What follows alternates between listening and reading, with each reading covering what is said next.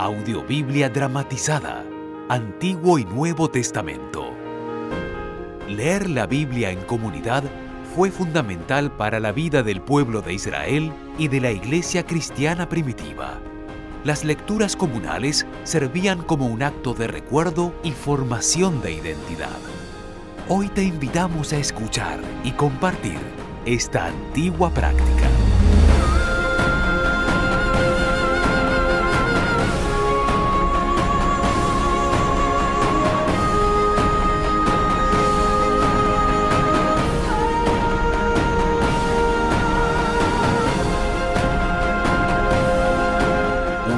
Producción de la más alta calidad.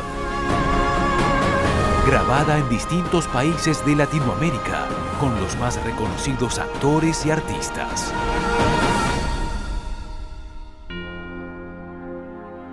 Audiobiblia dramatizada.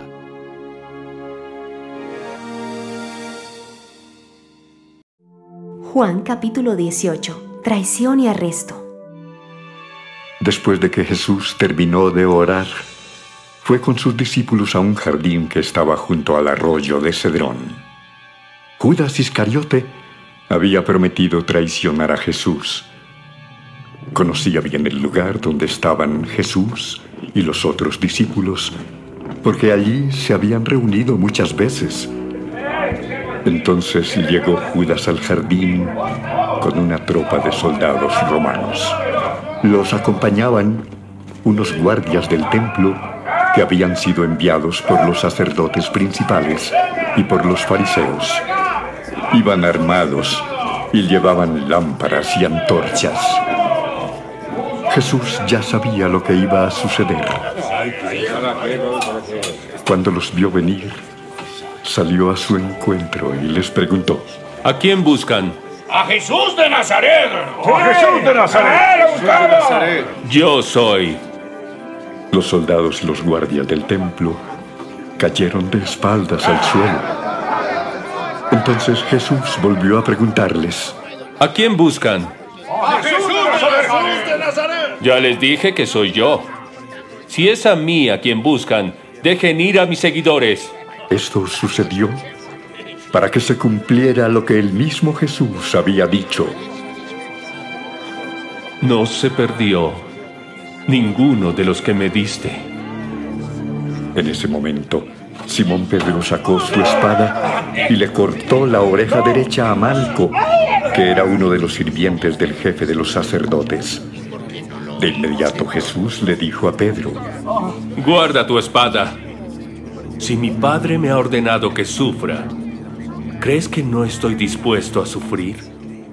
Los soldados de la tropa, con su capitán y los guardias del templo, arrestaron a Jesús y lo ataron. Primero lo llevaron ante Anás, el suegro de Caifás, que ese año era el jefe de los sacerdotes.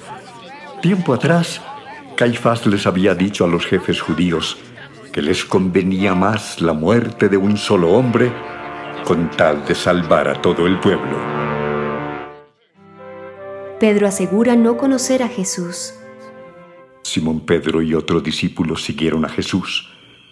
Como el otro discípulo conocía al jefe de los sacerdotes, entró con Jesús en el palacio de Anás. Pero al ver que Pedro se quedó afuera, salió y habló con la muchacha que cuidaba la entrada para que lo dejara entrar. Ella le preguntó a Pedro, ¿No eres tú uno de los seguidores de ese hombre? No, no lo soy. como hacía mucho frío, los sirvientes del jefe de los sacerdotes y los guardias del templo hicieron una fogata para calentarse. También Pedro se acercó a ellos para hacer lo mismo.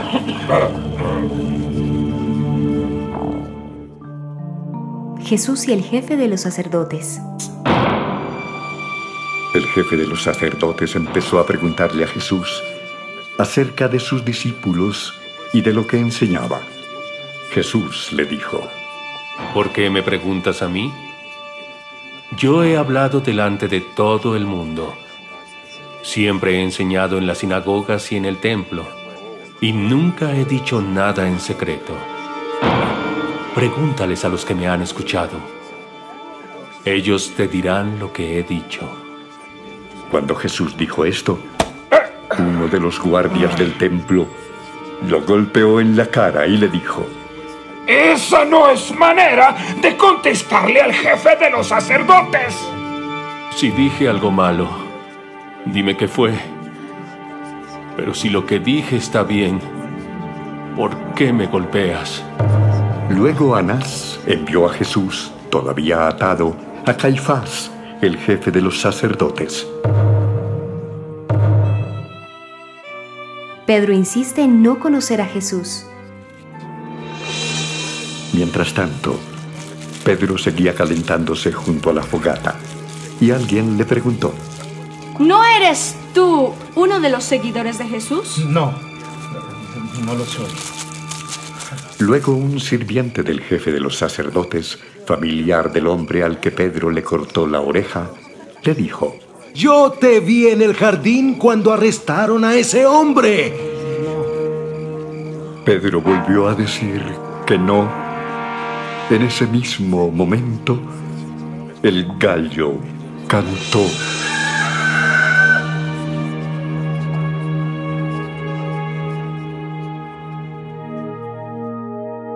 Jesús y Pilato. Muy de mañana llevaron a Jesús a la casa de Caifás, al palacio del gobernador romano. Los jefes de los judíos no entraron en el palacio porque la ley no les permitía entrar en la casa de alguien que no fuera judío antes de la cena de la Pascua. Por eso Pilato, el gobernador romano, salió y les dijo, ¿De qué acusan a este hombre? No lo habríamos traído si no fuera un criminal. Llévenselo y júzguenlo de acuerdo con sus propias leyes. Los jefes judíos respondieron, Nosotros no tenemos autoridad para enviar a nadie a la muerte.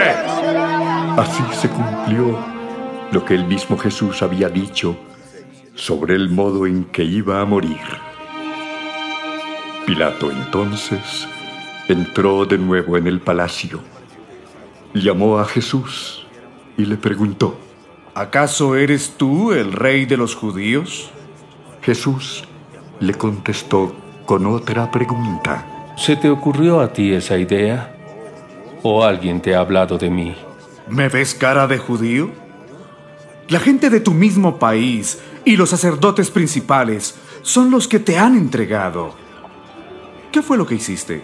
Yo no soy como los reyes de este mundo. Si lo fuera, mis ayudantes habrían luchado para que yo no fuera entregado a los jefes de los judíos. Entonces sí eres rey. Si tú lo dices. Yo, por mi parte, vine al mundo para hablar acerca de la verdad. Y todos los que conocen y dicen la verdad, me escuchan. ¿Y qué es la verdad? Pilato permite la muerte de Jesús. Después de decir esto, Pilato regresó a donde estaba la gente y le dijo, No encuentro ninguna razón para castigar a este hombre. Ustedes tienen la costumbre de que yo libere a un preso durante la Pascua. ¿Quieren que deje libre al rey de los judíos?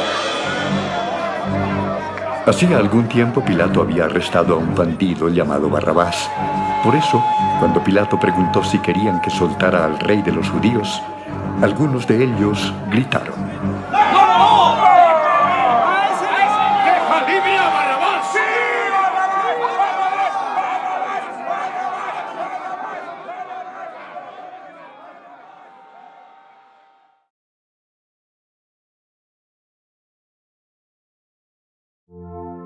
Juan capítulo 19.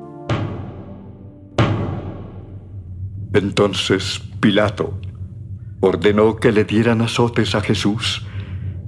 Luego, los soldados romanos hicieron una corona de espinas y se la pusieron a Jesús. También le pusieron un manto de color rojo oscuro y acercándose a él dijeron, los judíos!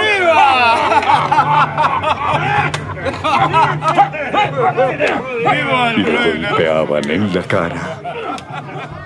Pilato volvió a salir y dijo a la gente, ¡Escuchen! Ordené que traigan a Jesús de nuevo. Yo no creo que sea culpable de nada malo. Cuando sacaron a Jesús, llevaba puesta la corona de espinas y vestía el manto rojo. Pilato dijo, ¡Aquí está el hombre! Cuando los jefes de los sacerdotes y los guardias del templo vieron a Jesús, comenzaron a gritar. ¡Clávalo en una cruz! ¡Clávalo en una cruz! ¡Clávalo en una cruz! Yo no creo que sea culpable de nada. Así que llévenselo y clávenlo en la cruz ustedes mismos. De acuerdo a nuestra ley, este hombre tiene que morir porque dice ser el Hijo de Dios. ¡Debe morir! ¡A la cruz con él! ¡Debe morir! Cuando Pilato oyó lo que decían, sintió más miedo. Volvió a entrar en el palacio, llamó a Jesús y le preguntó, ¿De dónde eres? Pero Jesús no le contestó. Entonces Pilato le dijo, ¿No me vas a contestar?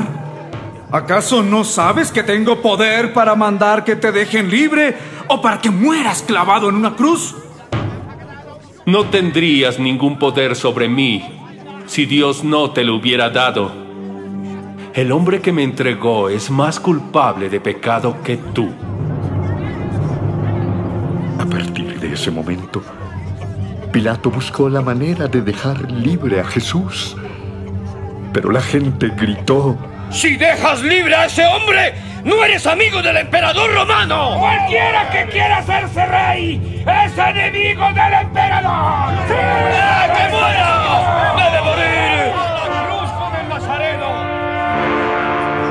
Al oír esto, Pilato mandó que sacaran a Jesús del palacio. Luego se sentó en el asiento del tribunal en un lugar llamado Gabatá, que en hebreo significa el empedrado. Faltaba un día para la fiesta de la Pascua y eran como las doce del día. Entonces Pilato dijo a los judíos, Aquí tienen a su rey. ¡Clávalo en una cruz! ¡Clávalo en una cruz! ¡Clávalo en una cruz! ¿De veras quieren que mate a su rey? Y los sacerdotes principales le respondieron, ¡Nosotros no tenemos más rey que el emperador de Roma! ¡El emperador de Roma es nuestro rey! Entonces Pilato les entregó a Jesús para que lo mataran en una cruz. Y ellos se lo llevaron.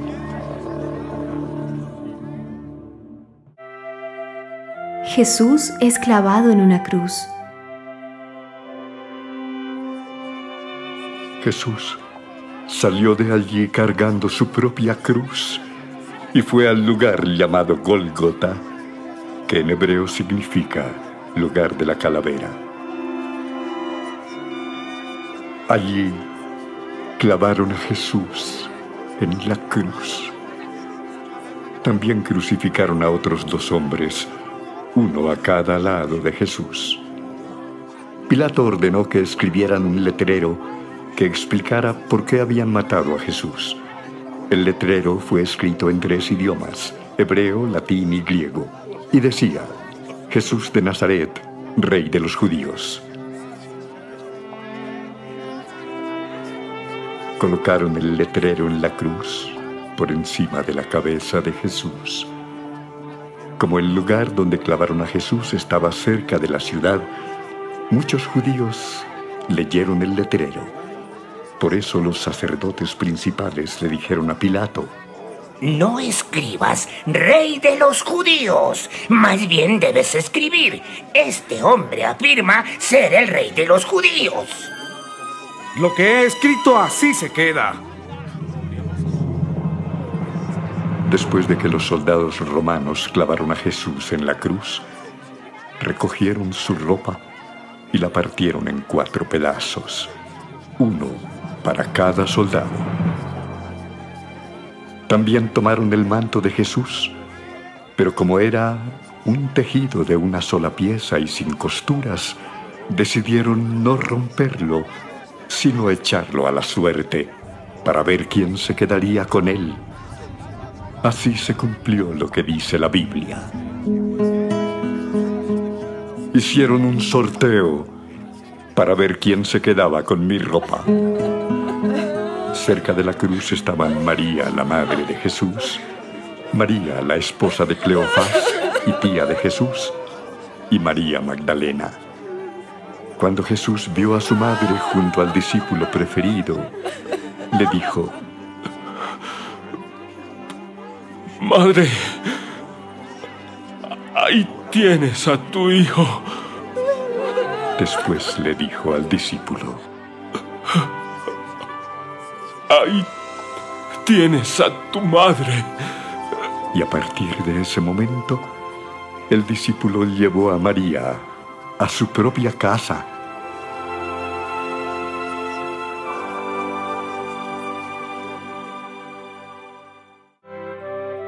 La muerte de Jesús.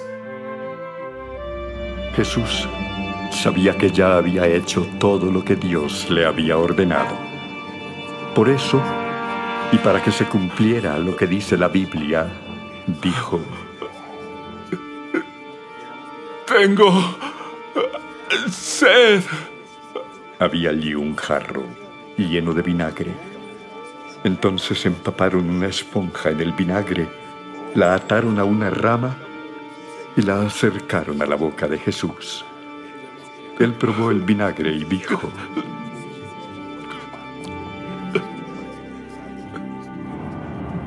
Todo está cumplido.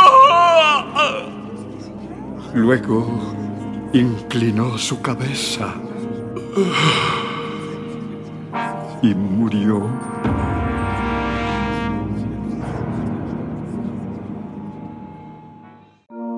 La lanza en el costado de Jesús.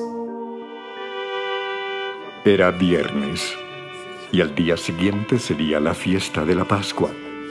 Los jefes judíos no querían que en el día sábado los tres hombres siguieran colgados en las cruces, porque ese sería un sábado muy especial. Por eso le pidieron a Pilato ordenar que se les quebraran las piernas a los tres hombres. Así los harían morir más rápido y podrían quitar los cuerpos. Los soldados fueron y les quebraron las piernas a los dos que habían sido clavados junto a Jesús. Cuando llegaron a Jesús, se dieron cuenta de que ya había muerto. Por eso no le quebraron las piernas. Sin embargo, uno de los soldados atravesó con una lanza el costado de Jesús y enseguida salió sangre y agua. Todo esto sucedió para que se cumpliera lo que dice la Biblia. No le quebrarán ningún hueso. En otra parte, la Biblia también dice, mirarán al que atravesaron con una lanza. El que dice esto también vio lo que pasó y sabe que todo esto es cierto y cuenta la verdad para que ustedes crean. Jesús es sepultado.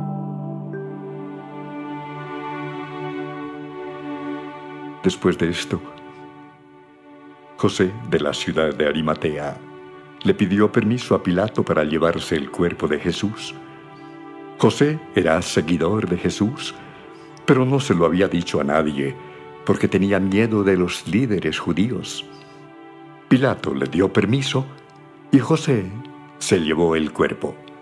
También Nicodemo, el que una noche había ido a hablar con Jesús, llegó con unos 30 kilos de perfume a donde estaba José. Los dos tomaron el cuerpo de Jesús y lo envolvieron en vendas de una tela muy cara. Luego empaparon las vendas con el perfume que había llevado Nicodemo. Los judíos acostumbraban sepultar así a los muertos. En el lugar donde Jesús murió había un jardín con una tumba nueva. Allí no habían puesto a nadie todavía. Como ya iba a empezar el sábado, que era el día de descanso obligatorio para los judíos, pusieron allí el cuerpo de Jesús en esa tumba, porque era la más cercana.